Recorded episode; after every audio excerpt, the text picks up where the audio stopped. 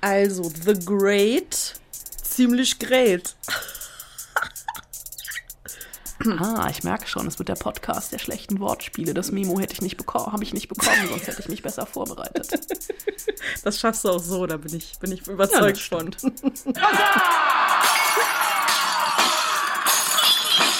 Also es gibt eine Staffel, die, ähm, Eine Staffel, eine Folge. nee, es gibt eine Staffel der Serie. Ach The so, Great. Punkt, ja. Ich habe eine intellektuelle Denkpause gemacht Ja. und dann den Faden verloren. It's Fritz. Die Spoil-Susen. Eine Fritz-Seehilfe. Mit Anna Wollner und Celine Güngler. Die Maschinerie, die rollt so langsam wieder an. Die Kinos, die öffnen so nach und nach. Wir leben ja im Föderalismus, das heißt, jedes Bundesland macht, was es will.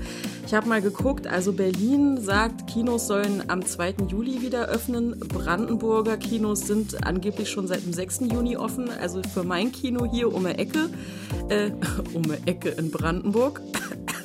ähm, das ist noch zu. Also ich weiß nicht genau, wahrscheinlich müssen sie da irgendwie ein Hygienekonzept vorlegen und vielleicht hat das Kino das noch nicht gemacht oder so. Aber es wird so langsam, langsam. Das wollte ich eigentlich sagen. Es wird langsam wieder, wir kommen langsam wieder zurück zur Normalität und es wird auch wieder gedreht. Oh mein Gott. Ähm, wie das ist zu drehen unter Corona-Hygiene-Auflagen und Maßnahmen, ähm, wie das ist, eine Serie weiterzudrehen, das hört ihr in dieser Folge von Regisseur Jakob M. Erwa. Denn du, Anna, hast mit ihm gesprochen nach dem ersten Drehtag. Ja, der äh, ist, äh, war vor Corona in München und hat die Join-Serie Katakomben gedreht und musste dann Corona-bedingt, ich glaube sogar kurz vor Schluss, die waren fast fertig, aufhören. Und da ging es äh, am Montag weiter und ich werde nach der Aufzeichnung dieses Podcasts mit ihm telefonieren. Und wir werden das nachträglich reinschneiden. Deswegen wissen wir auch noch nicht, was er gesagt haben wird. Ich hoffe nur, dass er ir- irgendwas sagen wird, wie es denn so war, weil also faktisch gab es nie ein Drehverbot und äh, es wurden einfach nur keine Drehgenehmigungen mehr verteilt, das war oder, oder äh, vergeben. Und Studioproduktionen haben dann ja also so, so Daily Soaps und so haben ja tatsächlich weitergemacht ähm, mit Abstandsregeln und dann auch mit so cleveren Kameraeinstellungen im Weitwinkel, dass es, obwohl die Leute eineinhalb Meter auseinander standen, trotzdem so aussah, als würden sie sich berühren, fast. Ob Jakob auch sowas macht, naja, ähm, das wissen wir am Ende dieser Aufzeichnung. Und selbstverständlich sagen wir euch auch, äh, was sich lohnt und was sich nicht lohnt. Aber Negativtipps haben wir heute gar nicht, wa? Nee, ich dachte mir, weißt du, es ist schön sommerlich, ich war heute Morgen schwimmen, bin gut gelaunt, ähm, ich habe ein bisschen Hunger, aber ich bin heute mal nett. Oh, ich habe auch Hunger. Mm. Gut, ähm, dann reden wir halt über nur über Gutes. Warte, warte, ja, ich habe jetzt äh, vielleicht was für die Outtakes. Ich glaube nämlich, ich habe ein Fenster offen und hier in der Berliner Vorstadt wird natürlich Rasen gemäht. Ah, Da muss ich jetzt erstmal Fenster zumachen. Entschuldigt bitte. Ach du, weißt du, ich habe auch, ich habe auch das Fenster offen, die Balkontür ist offen, das Schlafzimmerfenster ist offen, wenn hier gleich eine Polizei vorbeifährt. Ich finde es einfach Großstadtatmo. Das gehört einfach dazu. Ja, ist bei mir. Wir sind halt ja auch ein urbaner Podcast. Naja, du. Also deine Also wir sind ja Seite. beides, ne? Wir sind ein urbaner Podcast und wir sind ein ländlicher Podcast. Ja. Deswegen könntest du eigentlich, also von mir aus das Rasenmähen gerne anlassen. Nee, mich nervt's aber. Also das ist wirklich was, Okay. das ist wirklich was, was mich richtig nervt. Es gibt zwei Dinge, die nerven mich halt richtig hier auf dem Land. Nummer eins, das ist der Sound der Rasenmäher, weil natürlich wenn, machen die das nicht alle gleichzeitig, sondern wenn der eine Nachbar fertig ist, dann fängt erst der nächste an und so weiter. Das heißt, du hast im Prinzip permanent diese Geräuschkulisse von so einem so. Und die zweite Sache, die mich nervt, sind Feuerschalen. Die Was machen Leute- die für Geräusche? die machen keine Geräusche, aber die stinken. Ich weiß nicht, was die Leute hier jeden Tag verbrennen, aber das ist, das ist der Wahnsinn, wirklich. Es gibt nichts Schöneres, als am Abend an einer Feuerschale zu sitzen und so langsam zu merken, wie die Sneakersohle hinwegschmilzt. Also ich kann mir man zu schönere nah mit den Füßen am- vorstellen. Übrigens, von wegen Dorf, ne? Wenn du genau hinhörst, bei mir läuten gerade die Kirchenglocken, es ist 18 Uhr. Das war wirklich sehr leise. Wahnsinn. Dabei ist die Kirche ja direkt um die Ecke bei dir. Die ist direkt gegenüber. Stimmt, gegenüber. Um die Ecke hast du auch noch eine. Ich habe äh, Friedhöfe, Kirchen. Ich hab's mal nicht weit. Am Ende. Am Ende. So, das war was Schönes für die Outtakes. Und jetzt würde ich sagen, machen wir weiter. Äh, Ton bitte. But a toast to my new wife, the new Empress of Russia.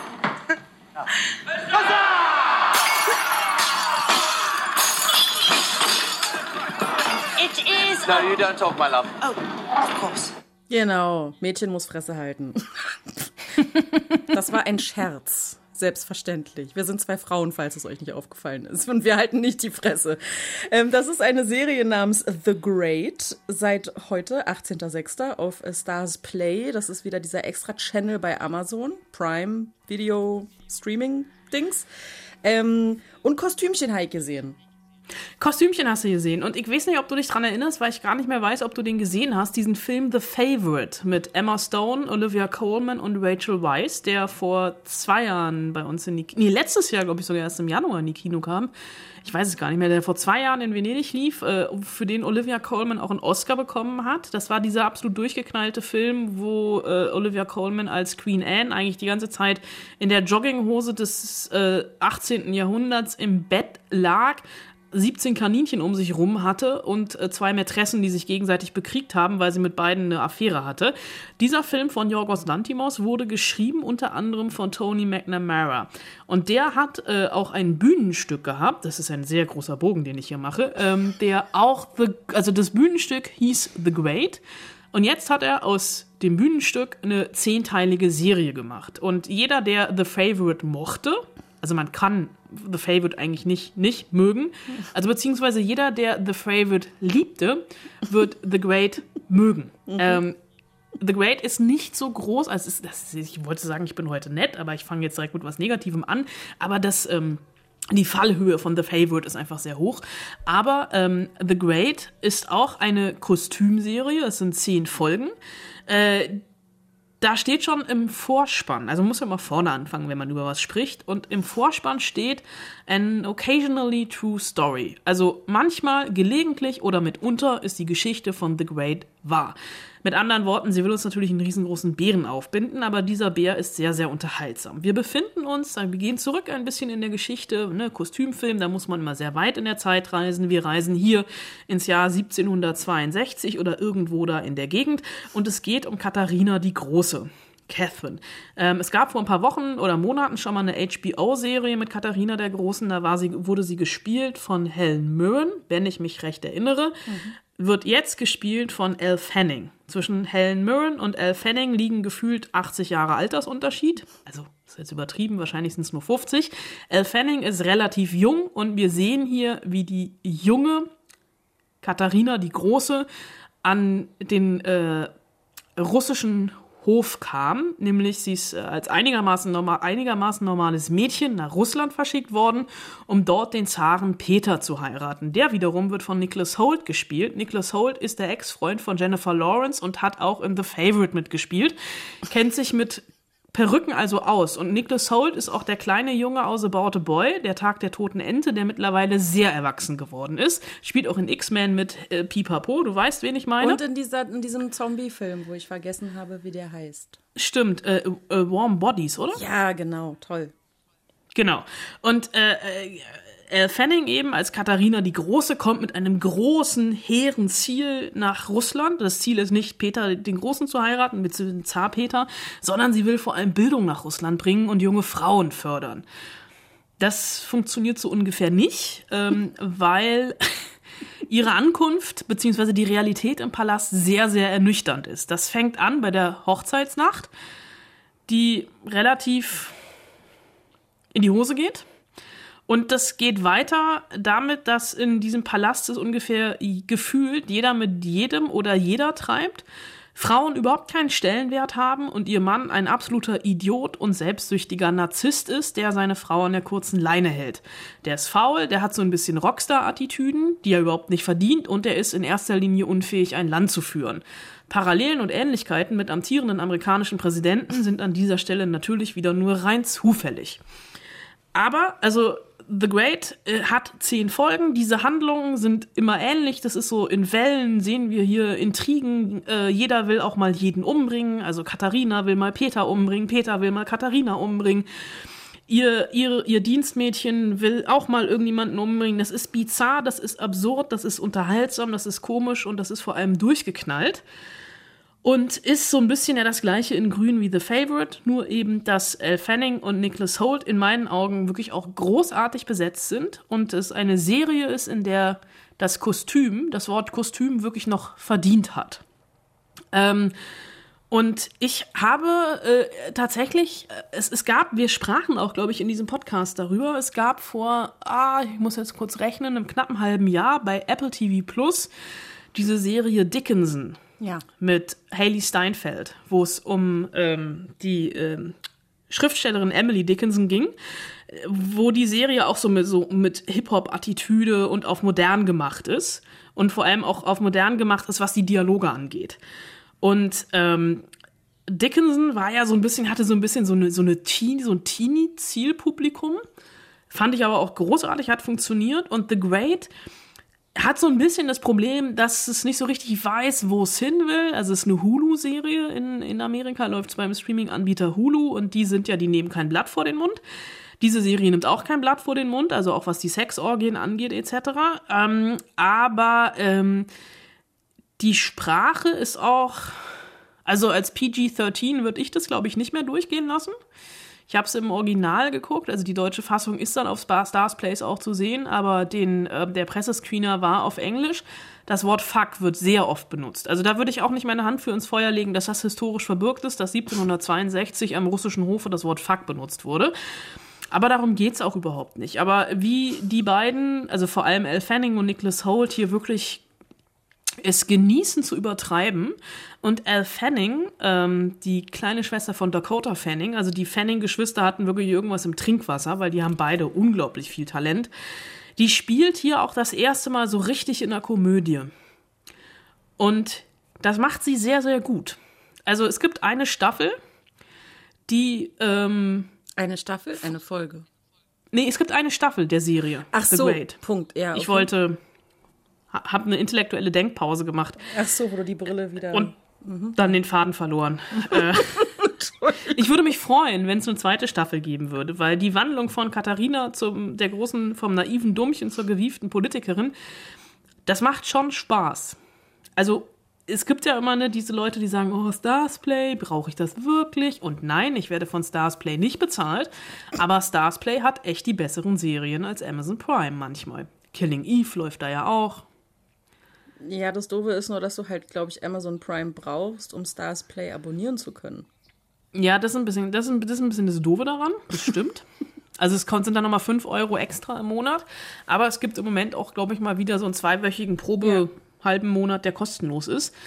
Und das kann man dann ja auch mal machen. Also man hat dann zwei Wochen Zeit und dann kannst du ja einfach in diesen zwei Wochen nicht nur The Great gucken, sondern auch zum Beispiel noch Killing Eve oder Years and Years. Ist, glaube ich, auch bei Stars Play.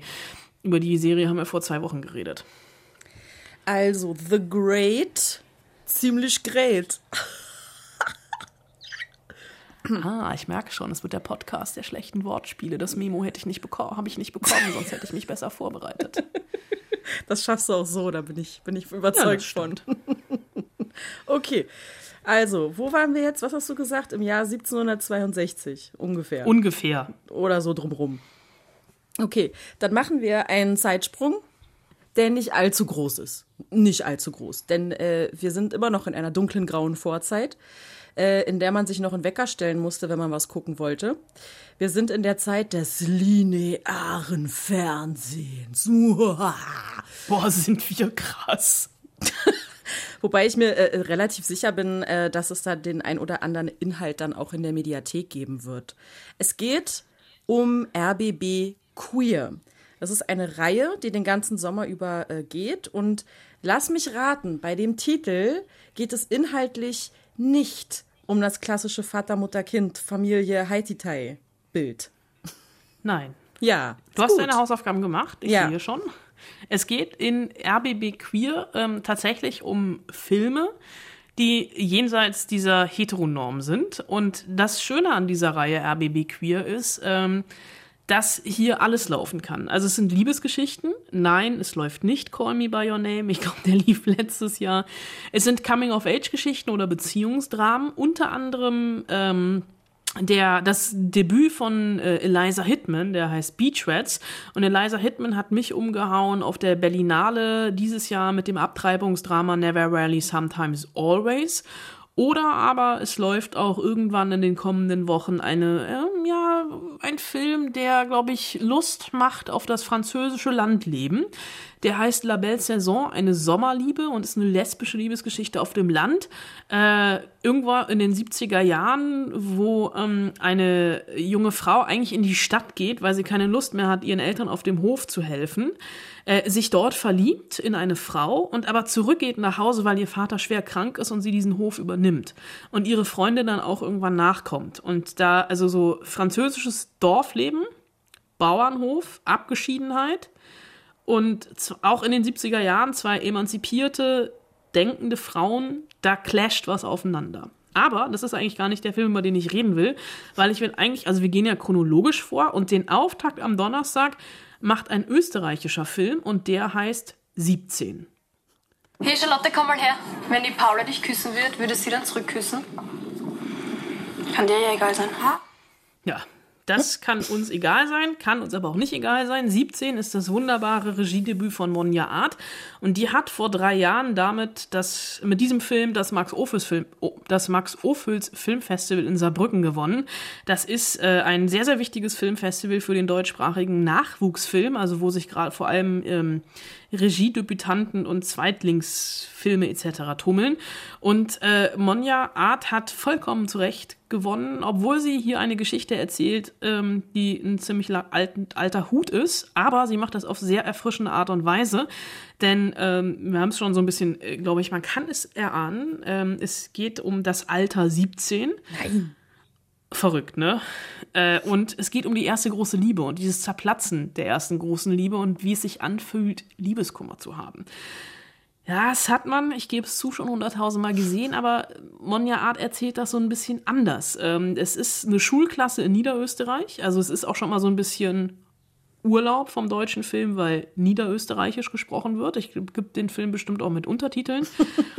Und der Film spielt eigentlich in der aktuellen Zeit. Es sind nämlich nur noch ein paar Wochen bis zu den Sommerferien. Also man merkt den Sommer schon. Der liegt in der Luft und genauso in der Luft liegen auch die Frühlingsgefühle, beziehungsweise in dem Fall dann wahrscheinlich eher die Sommergefühle. Und es ist ein sehr, sehr buntes Liebeskarussell, was sich in dieser Klasse dreht, denn Paula ist eigentlich in Charlotte verliebt, aber Charlotte ist mit Michael zusammen. Und weil Paula das nicht akzeptieren will und so verzweifelt ist und Liebeskummer hat, fängt sie was mit Tim, an, obwohl sie das eigentlich gar nicht will. Und dann gibt es noch Lilly, die einfach mit allen ein falsches Spiel treibt. Und ähm, was äh, besonders ist an dem Film, das sind, also klar, ne, Schulkomödie, da denken wir natürlich erstmal an Fuck You Goethe. Eins bis drei. Und an Leute wie Jella Hase, Max von der Gröben und Elias Mbarek, also gestandene Schauspieler. Aber bei 17 äh, sind das alles Laiendarsteller. Also junge Leute, die vorher in ihrem Leben tatsächlich noch nie vor der Kamera gestanden haben. Und deswegen fühlt sich das wirklich realistisch an. Also es sind so kleine verstohlene Blicke, die, sich so gegenseitig hin und her werfen, wo ganz, ganz viel Sehnsucht drin liegt. Und der Film ist vor allem auch auf Augenhöhe. Also der hat immer das Gefühl, der ist auf Augen, du bist auf Augenhöhe beim Gucken von den 17-jährigen Schülerinnen äh, und eben nicht irgendwie so von oben herab. Und das Schöne ist, was mich, also was mich in dem Film, wo ich, warum ich mich da so wohl gefühlt habe ähm, und warum ich mir den wahrscheinlich um 0.05 Uhr am Donnerstagabend auch nochmal angucken werde oder danach dann in der Mediathek für sieben Tage, es ist vollkommen egal, ob du in Berlin groß wirst, in Wanne-Eickel oder Niederösterreich. Die Probleme in der Pubertät, ja, die sind runtergebrochen, überall die gleichen. Und das Tolle hier oder das Besondere hier, das klingt nie nach so einem Drehbuch, wo irgendein 45-jähriger Fernsehredakteur einem 18-jährigen Schauspieler gesagt hat, hier sag mal diesen Satz, das ist total cool, das ist total hip, das ist total jung, so wird auf dem Schulhof gesprochen. Der 17-jährige oder 18-jährige Schauspieler sich das durchliest und nach seinem Lachkrampf weil es halt einfach total aufgesetzt klingt, diesen Satz auswendig lernt. Also das, die Dialoge sind hier wirklich aus den Schauspielern, aus den Laiendarstellern raus entstanden. Und deswegen hat der Film einfach so einen ganz toll realistischen Anstrich, obwohl es ja ein Spielfilm ist. Und deswegen solltest du den am Donnerstag um 0.05 Uhr im RBB Fernsehen gucken. Oder aber danach in der Mediathek. Ja, um 0.05 Uhr am Donnerstag muss ich schlafen. Ja, ich hab's geahnt.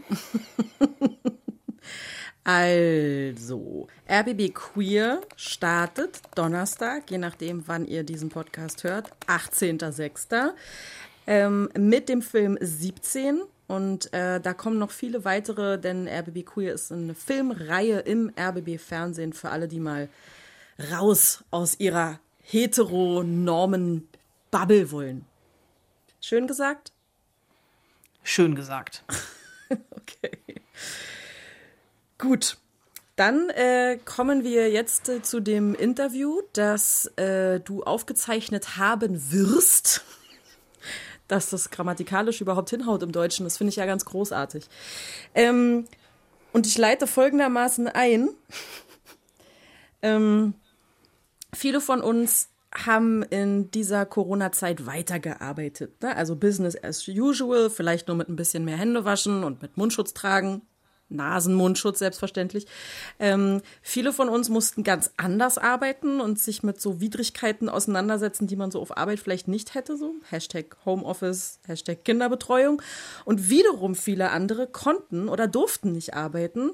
Künstler im Allgemeinen, im Speziellen natürlich Musiker, Kabarettisten, Schauspieler, Regisseure, um nur so ein paar zu nennen.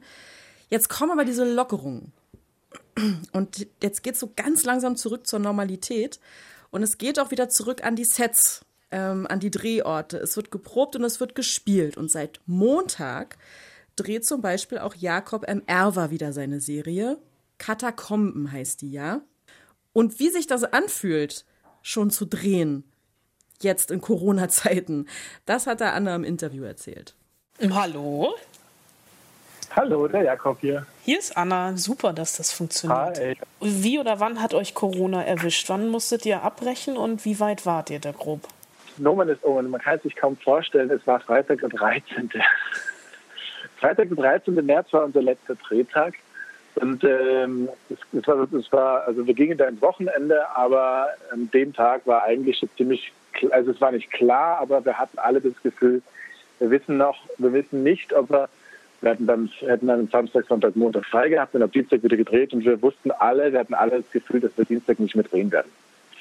Äh, Es war nämlich wirklich die Woche vor äh, diesem Freitag, den 13. war es schon so, dass uns äh, etliche Motive abgesagt haben und teilweise äh, ähm, Statistinnen und Statisten gesagt haben, sind Sie halt sicher, kann man das noch machen, soll man das noch machen? Ähm, dann auch Motive gesagt haben, wir sind uns jetzt doch nicht mehr so sicher, ob wir 50 Leute, SchauspielerInnen und Team bei uns äh, haben wollen und wir würden jetzt doch lieber absagen und also da haben wir gewusst, es wird schwer, da nächste Woche weiterzudrehen.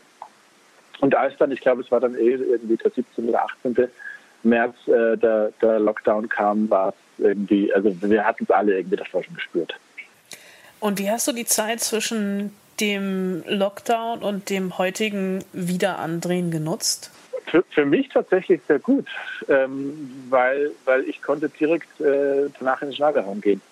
Schneiderraum hatte genug Platz, meine Editorin und ich waren dann teilweise mit Mundschutz äh, und nachdem wir nach vier oder fünf Tagen beide nach wie vor gesund waren, äh, auch ohne Mundschutz im Schneiderraum und haben ja uns nur uns gesehen äh, und unsere jeweiligen Partner Partnerinnen zu Hause äh, oder unsere sozusagen unsere, unsere mit, ähm, ja, mit den Leuten, mit denen wir wohnen.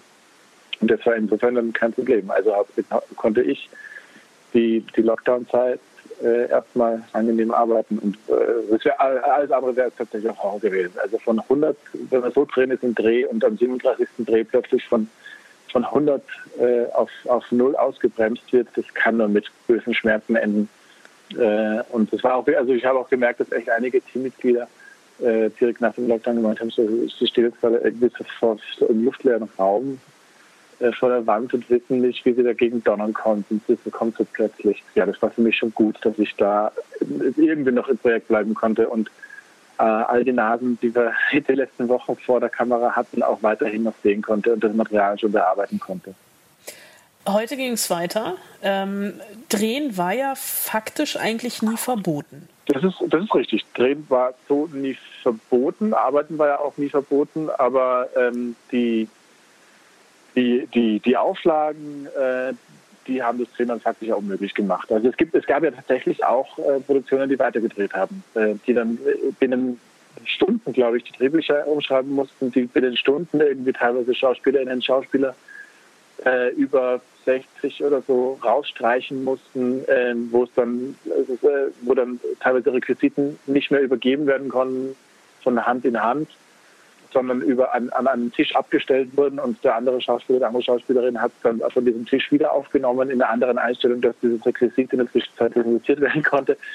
Und das war für mich auch tatsächlich, als es, als es dann bei uns hieß, drehen wir erst im Winter wieder weiter oder schaffen wir es doch noch jetzt irgendwie vor einer potenziell zweiten Welle, äh, äh, das Baby heil nach Hause zu bringen, ähm, war das für mich auch eine meiner Bedingungen, dass ich gesagt habe, ich möchte es so schnell wie möglich fertig bringen, auch äh, weil ich nicht weiß, was kann alles passiert, was wird im Winter alles passiert sein.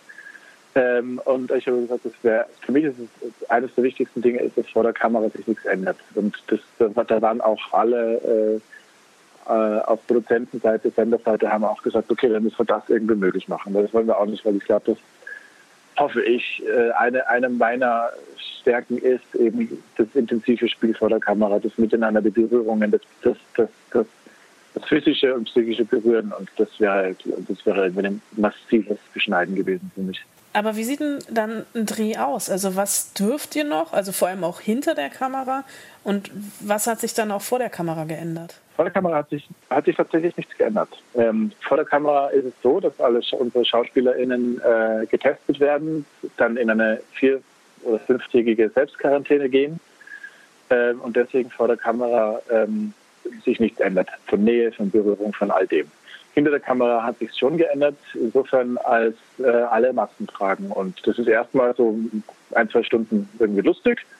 Äh, und dann ist es normal. Also ich, natürlich nimmt man sie dann zwischendurch mal ab und, und geht mal raus und so, klar, das ist ja ganz logisch. Ähm, aber ähm, wir hatten letzte Woche Mittwoch äh, so ein kleines Re-Warm-up fürs Team. Ähm, und da hatten wir auch äh, einen, einen, einen, einen äh, Betriebsarzt, der, der dann uns eingeführt hat und gesagt hat, was, was so wichtig ist und worauf man achten sollte. Und da habe ich, äh, da muss ich auch der Produktion einen großen Lob aussprechen, weil die haben dann einen Betrieb ausgewählt, der, der nicht da stand und auch mal Panik verbreitet hat, sondern der gesagt hat, Leute, es gibt ein paar Sachen, auf die müsst ihr achten und dann kann man ganz normal arbeiten. Und so genauso ging es heute auch. Und da war auch keiner irgendwie bockig oder hat keiner irgendwie auch irgendwie Angst geschoben, sondern es waren alle dann wussten, wir müssen einen Mundschutz tragen und es wird, es sind überall, wir, wir, wir versuchen, wo es geht, sind überall äh, Desinfektionsspender äh, aufgestellt. Ähm, die, beim Mittagessen ist es tatsächlich komisch, weil wesentlich mehr Platz eingeplant werden muss. das muss man sich fast auf Fotos anschauen, weil wirklich so kleine Essenszellen bekommen haben. Man kann sich das vorstellen wie in einem wie man sich so einen Gefängnisbesucherraum vorstellt, wo wirklich so kleine Essenszellen an den Tischen eingeteilt. Also auf den, auf den klassischen Bierbänken, die man so für große Massen aufstellt, äh, sind kleine Essenszellen aufgebaut, so, so äh, ähm, äh, Plastikglas, Plexiglas, äh, Trennwände zwischen wieder so. Das, das war halt wirklich äh, für jedes Teammitglied irgendwie erstmal ein großer Lacher, als man in, in den Essensraum kam. Aber können Maske und Kostüm, also das sind ja irgendwie gerade zwei Departments, bei denen ich mir das unglaublich schwer vorstelle, weil gerade Maske ja komplett äh, an den Schauspielerinnen arbeitet. Gibt es für die irgendwelche Einschränkungen oder vielleicht auch Bedenken? Ähm, Maske und Kostüm und ich wurden auch getestet.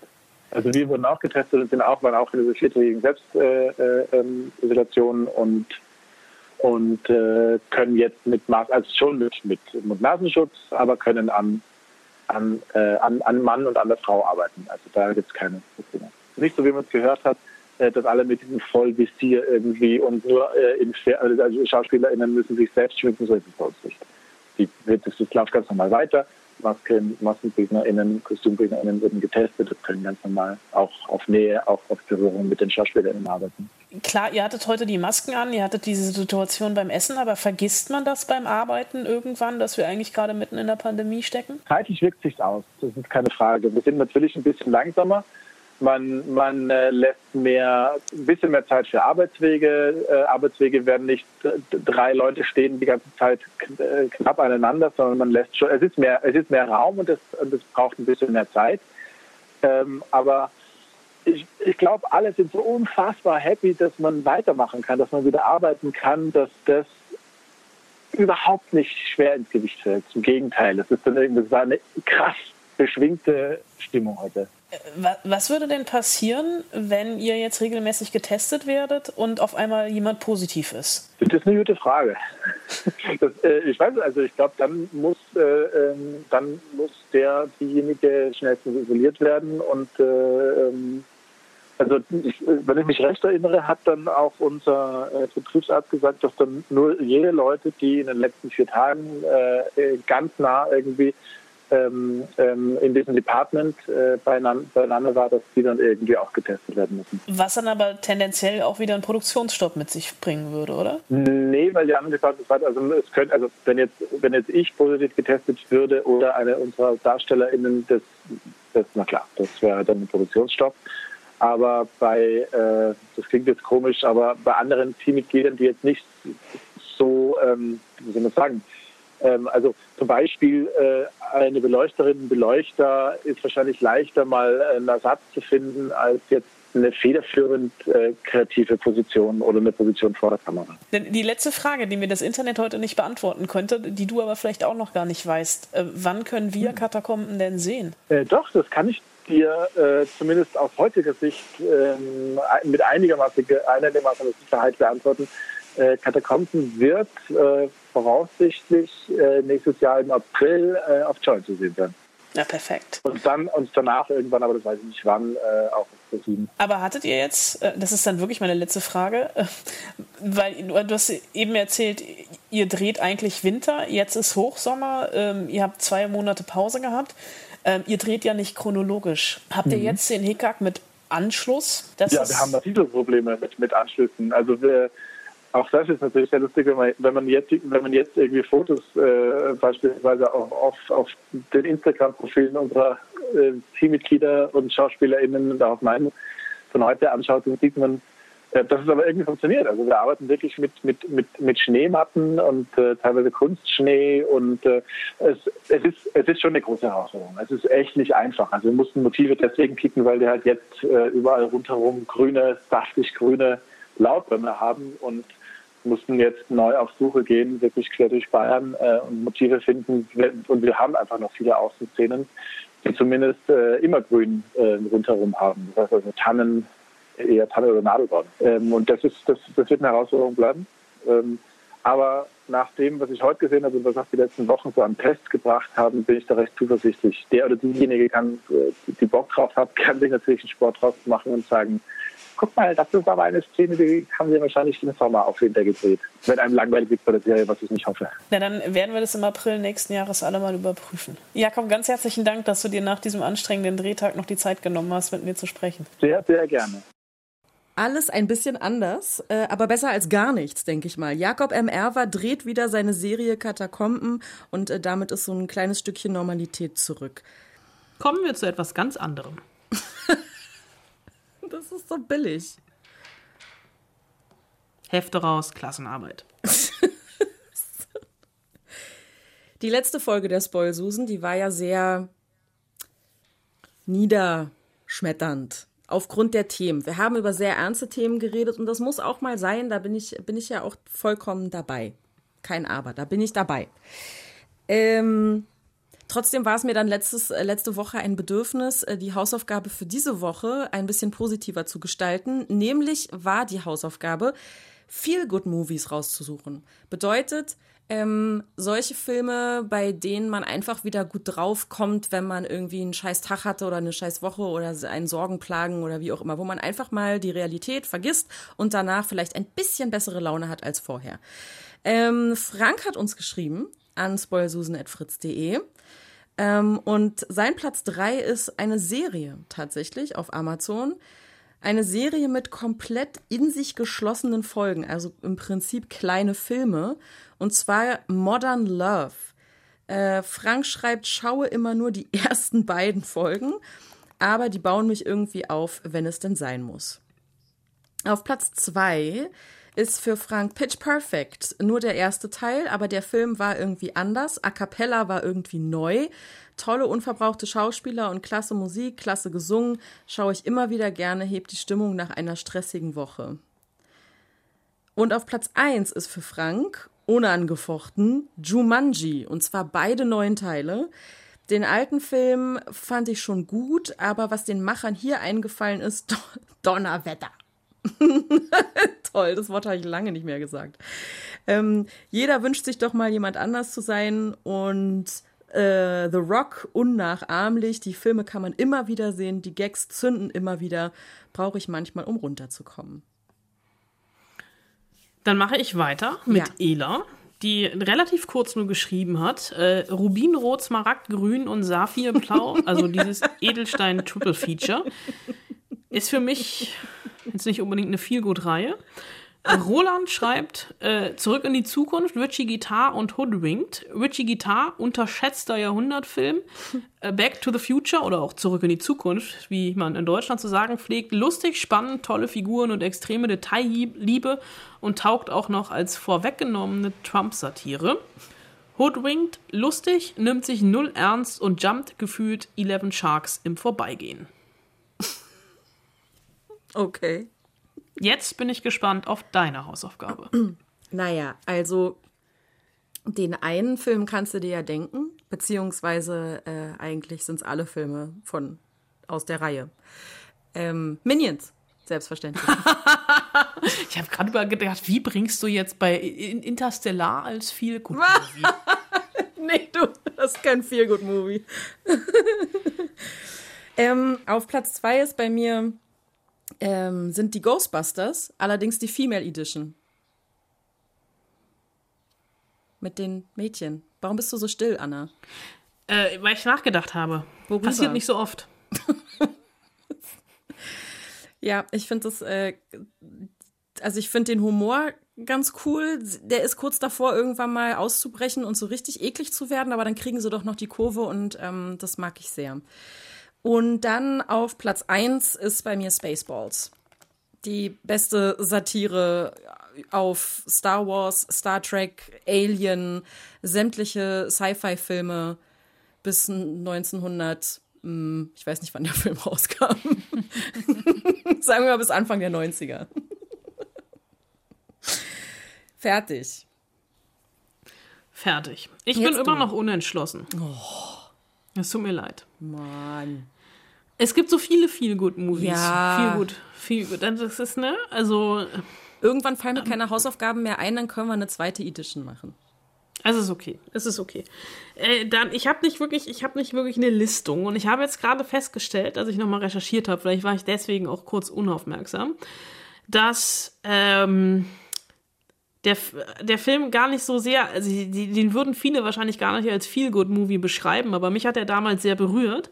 Es ist ein Film äh, von Sam Mendes, der äh, den letzten Bond gemacht hat, ähm, nach einer Drehbuchvorlage von einem meiner Lieblingsautoren, nämlich Dave Eggers. Und die Hauptrollen spielen Maya Rudolph und John Krasinski. John Krasinski ist der Typ von ähm, The Office und ähm, Quiet Place äh, wo jetzt auch der zweite Teil irgendwann kommt. Und der Film heißt Away We Go, äh, ist von 2009.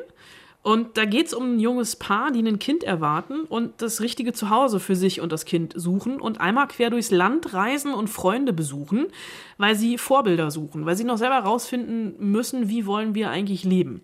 Und der Film hat einen ganz, ganz tollen Soundtrack, weil ich finde sowieso, also bei, bei ähm, Feel Good Movies kommt es, das wirst du gleich auch noch merken, bei meinen anderen Feel Good Movies, sehr auf die Musik auch an. Und das ist einfach so ein Film, da habe ich mich von der ersten bis zur letzten Minute drin wohlgefühlt. Und die Hausaufgaben sind ja auch dazu da, dass ich mal den etwas anderen, ein oder anderen kleineren Film an dieser Stelle erwähnen kann. Nein. Ma doch. Widersprich mir nicht. Äh, mein zweiter Feel-Good-Film, da habe ich tatsächlich überlegt, mehrere Filme von dem Regisseur mit reinzunehmen, dachte aber, das ist dann auch albern, weil du hast nicht nach einem Feel-Good-Regisseur gefragt, sondern nach einem Feel-Good-Film. äh, das ist das ist Sing Street von John Carney. John Carney hat unter anderem auch Once gemacht und Kenneth Song Save Your Life. Das war so eine Hipster-Wohlfühl-Romanze in New York. Und in Sing Street ähm, ist es eigentlich auch so die älteste Geschichte der Welt. Also Boy meets Girl. Aber das Mädchen hat keinen Bock. Und er, also der Boy, der Junge, der ist 14, Connor, wächst im Irland der 80er Jahre auf, gründet eine Punkband um das Mädchen zu beeindrucken. Und äh, der Film hat einen großartigen Soundtrack, also taucht wirklich so ein in die 80er Jahre Musik, also in die gute 80er Jahre Musik. Und es ist so ein bisschen autobiografisch geprägt von John Carney, das hat er zugegeben, aber der Film äh, macht total Spaß. Also du kannst irgendwann gar nicht anders als mitzusingen. Äh, weil es ist wirklich eine cineastische Verbeugung vor der Musik. Ähm, und der Film ist, ach, ist einfach nur, guck ihn dir an, es ist eine Ode an die 80er, die Jugend und die Liebe und du wirst vielleicht danach auch den einen oder anderen Ohrwurm haben. Dafür kann ich dann bitte auch nichts. Und auf Platz 1 ist so der Klassiker der Feel-Good-Movies der Nuller Jahre, natürlich Little Miss Sunshine. Okay. Habe ich dich überzeugt? Nee, Nein. ich fand meine Filme besser. Ja, ich fand meine Filme besser. Aber nächste Woche wird krass. Nächste Woche wird richtig krass. Das ist das, ich glaube, das erste Mal in den Spoilsusen, dass ich wünschte, dass jetzt einfach so die Woche vergeht und wir über die Filme reden können. Also vor allen Dingen über einen Film. Oh mein Gott, es gibt einen Eurovision Song Contest Film. Ich bin ja ein Riesenfan vom ESC. Mit Will Ferrell. Ich bin mir noch nicht sicher, ob Netflix ihn vorher rausrückt. Ich werde alles dafür tun, dass ich ihn vorher gesehen haben werde, damit wir drüber reden können. Oh Mann. Der, Der Trailer, Trailer ist schon so Trash hoch aus. 10. Ich find's so geil. Wenn ich ihn nicht geguckt haben werde bis nächste Woche, re- verspreche ich dir, dass wir die Woche drauf drüber reden werden. Ja, dann werde ich ihn ja dann auch gesehen haben und dann können wir gemeinsam drüber reden. Dann können wir gemeinsam da zusammen tanzen zu diesem Film vermutlich. Auf einem a- regenbogenfarbenen Einhorn in den Sonnenuntergang. Es geht halt irgendwie, ne? Also, ähm, Island schickt halt einen ESC-Kandidaten ins Rennen, aber Island steht eigentlich gar nicht hinter diesem ESC-Kandidaten, sondern irgendwas ist passiert. Und diese beiden, das Duo, mogelt sich da irgendwie rein und dann sind die halt beim ESC und keine Ahnung, legen sich dann mit dem russischen Kandidaten an oder so. Es sieht so absurd aus. Also, ich weiß nicht. Lordi meets Mamma Mia oder sowas. Irgendwie so würde ich das anhand des Trailers zumindest beschreiben. Ah, das wird so gut. Das wird so gut. ähm, des Weiteren äh, hast du schon wieder mal ein Interview mit Louis Hofmann geführt? Sag mal, wie oft Äh, ja, heute. Heute erst, über Zoom. Äh, weil er, er, nächste Woche kommt die dritte Staffel Dark, das große Finale. Darüber sprachen wir heute. Und dann kommt nächste Woche ein, Achtung, Kinofilm in Klammern Ausrufezeichen, da wo Kinos offen haben, mit Daniel Radcliffe in der Hauptrolle. Äh, Ganze Kimbo heißt dieser Film. Sehr, sehr trashig. Er hat den ganzen Film über zwei Maschinengewehre oder Maschinenpistolen an die Hände ge genäht und kann die nicht ablegen und muss irgendwie versuchen zu überleben. Und Daniel Radcliffe habe ich auch tatsächlich getroffen, äh, schon ein bisschen länger her in Toronto beim Filmfestival. Und der hat es tatsächlich geschafft, das, was Elijah Wood nach dem Herrn der Ringe auch gemacht hat. Ähm, der hat sein Harry Potter-Image abgelegt und spielt ja e- eigentlich überwiegend nur noch in total abgefahrenen Filmen mit. In Swiss Army Man hat er eine pupsende Leiche gespielt. In Ganze Kimbo hat er jetzt Maschinenpistolen an der Hand. Äh, warum das alles? Ähm, das gibt es in der nächsten Woche der Spoilsoße. Ganz genau. Und ähm, diese beiden Filme, äh, Ganze Kimbo und äh, dieser ESC-Film, der auch einen unfassbar langen Titel hat, äh, haben mich veranlasst äh, zu den Hausaufgaben für nächste Woche. Ich habe so gehofft, das fällt nicht auf. Wieso? Es fällt nicht auf, dass ich es noch nicht gesagt habe, was nächste Woche Hausaufgabe ist. Ich habe so gehofft, du merkst nicht, dass du mir noch keine Hausaufgaben Ja. gegeben hast. Na, das äh, denkst aber auch nur du. Pass auf. Also, passt ihr alle auf. Es geht jetzt nicht unbedingt um die besten, sondern es geht um die absurdesten, krudesten, irrsten, idiotischsten Filme oder Serien, die ihr kennt. Die könnt ihr auch scheiße gefunden haben. Ist vollkommen egal. Aber einfach nur, wo ihr so dachtet, what the fuck ist das denn? Ja? Äh, schreibt uns gerne, bitte, bitte, an spoilsusen.fritz.de. Wir freuen uns äh, über jede Mail, die reinkommt, die wir erhalten. Und äh, ich bin sehr gespannt, Anna Wollner, was du absurd und cool findest. Und das hören wir dann nächste Woche.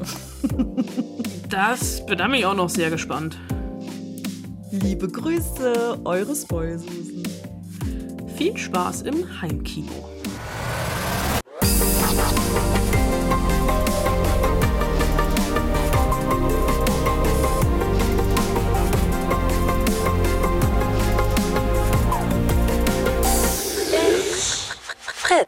Aufnahme, Stopp.